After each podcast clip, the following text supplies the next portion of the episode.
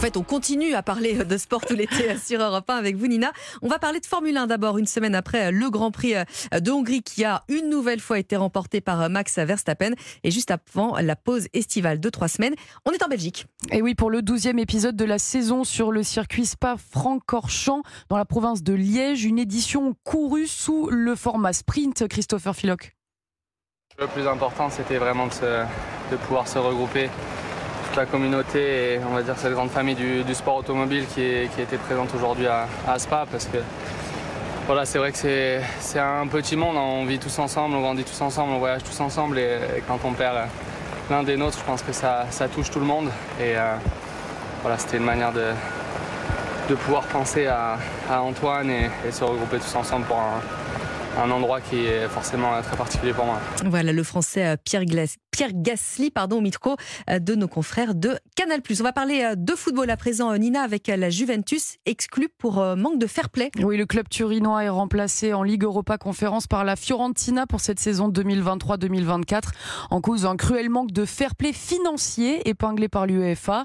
En plus de l'interdiction d'évoluer en Coupe européenne la saison prochaine, le club turinois écope d'une amende de 20 millions d'euros, dont 10 millions avec sursis. Allez, on va parler euh, de football et la star de l'équipe de foot australienne est de retour. Oui, Sam Kerr annonce son retour de blessure touchée au mollet. Elle a manqué les deux premiers matchs de la Coupe du Monde de foot féminin.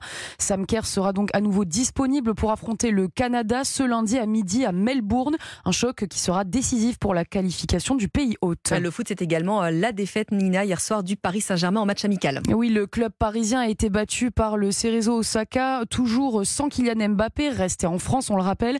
Score final 3-2 lors de cette troisième rencontre de pré-saison face aux Japonais. Après 23 matchs sans défaite en amical, les fans du Paris Saint-Germain sont déçus. L'entraîneur Luis Enrique tire lui un bilan mitigé. On l'écoute. On savait qu'il y aurait une différence évidente sur la forme physique entre les deux équipes. C'est dommage car nous avons eu des opportunités pour gagner ce match. Mais nous sommes responsables des 5 buts du match ce soir. Je suis pleinement convaincu que pour jouer un beau football, il nous faut une structure de jeu qui donne plus de possibilités pour garder la possession du ballon. Mais aussi que les joueurs prennent des décisions. J'ai aimé la mobilité de notre équipe, les changements de position, le rythme du match. J'ai aimé le match de l'équipe, mais pas le résultat ni les erreurs défensives évidemment. Mais ce soir, il y a plus de choses positives que négatives.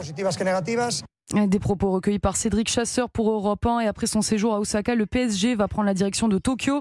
Les joueurs de Luis Enrique y affronteront l'Inter Milan mardi prochain. Et on termine avec euh, de l'escrime, Nina, et la qualification euh, assurée pour euh, l'Ukrainienne Carlan. Le comité olympique garantit effectivement à l'escrimeuse une place aux Jeux olympiques de Paris 2024, même si elle n'arrivait pas à se qualifier. Un parachute de secours pour l'Ukrainienne qui échappe de justesse à une suspension aux mondiaux d'escrime après avoir refusé de serrer la main de son adversaire la russe Anna Smirnova. C'était le journal et le journal des sports de Nina Pavant. Merci Nina.